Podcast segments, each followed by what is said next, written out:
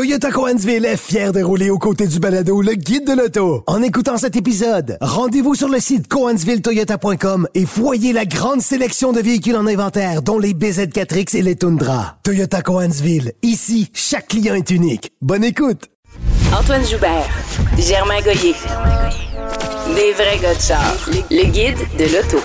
Antoine, répondons à quelques questions des auditeurs. On a Joël qui nous demande s'il est important d'effectuer un changement d'huile sur un véhicule hybride rechargeable, considérant qu'il n'a parcouru que 400 km en mode essence dans les six derniers mois. Ben oui, parce que une vidange d'huile, il faut la faire, je dirais minimalement une fois l'an, parce que l'huile va se contaminer d'elle-même de toute façon avec le temps.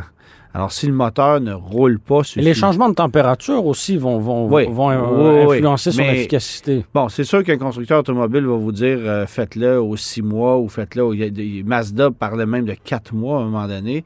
Mais je pense que si on le fait une fois l'an, euh, c'est sécuritaire dans un contexte comme celui-là. C'est un minimum. C'est même pas ce que le constructeur va recommander, mais dans la vraie vie, euh, tu peux euh, évidemment faire ça comme ça. Le problème, c'est que si tu respectes pas ce que le constructeur va dire, et si jamais il arrive un pépin un jour, ben tu pourrais avoir, euh, tu, pourrais te, tu pourrais te faire refuser une réclamation de garantie.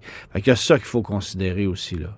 Puis le constructeur va vous dire, ben ça prend une vidange d'huile chaque six mois probablement. Alors tu sais, est-ce qu'on respecte ça à la lettre? Dans un monde idéal, oui, mais la vérité, c'est que le faire une fois par année, je pense qu'il n'y a pas de danger. là.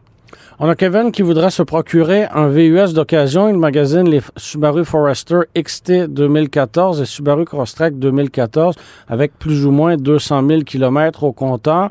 Il s'intéresse aussi au Mitsubishi Outlander 2014 et Kia Sorento 2014. Qu'en penses-tu? As-tu une préférence parmi ces choix? Euh, pour la fiabilité mécanique, pas pour le raffinement, mais pour la fiabilité mécanique, l'Outlander, ça demeure une très bonne machine.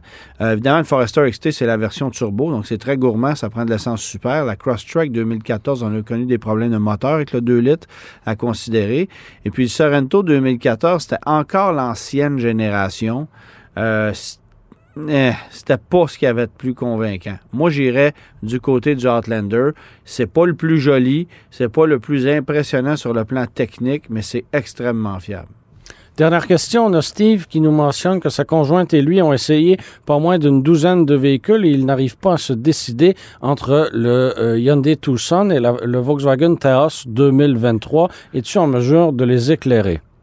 Euh, moi, j'irais avec le Tucson. Euh, c'est- c'est c'est tout simplement un meilleur véhicule, surtout si vous comparez euh, prix pour prix. Euh, le Taos est un véhicule euh, un peu plus sous-motorisé.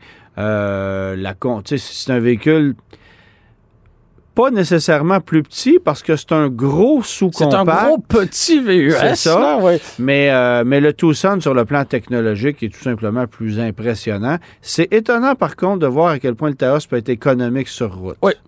Ça, il y a Parce a- qu'on a une petite cylindrée, effectivement, c'est pas, c'est pas très gourmand. là. Mais, mais le Tucson euh, traditionnel avec un 2.5, ça fait un très, très bon boulot.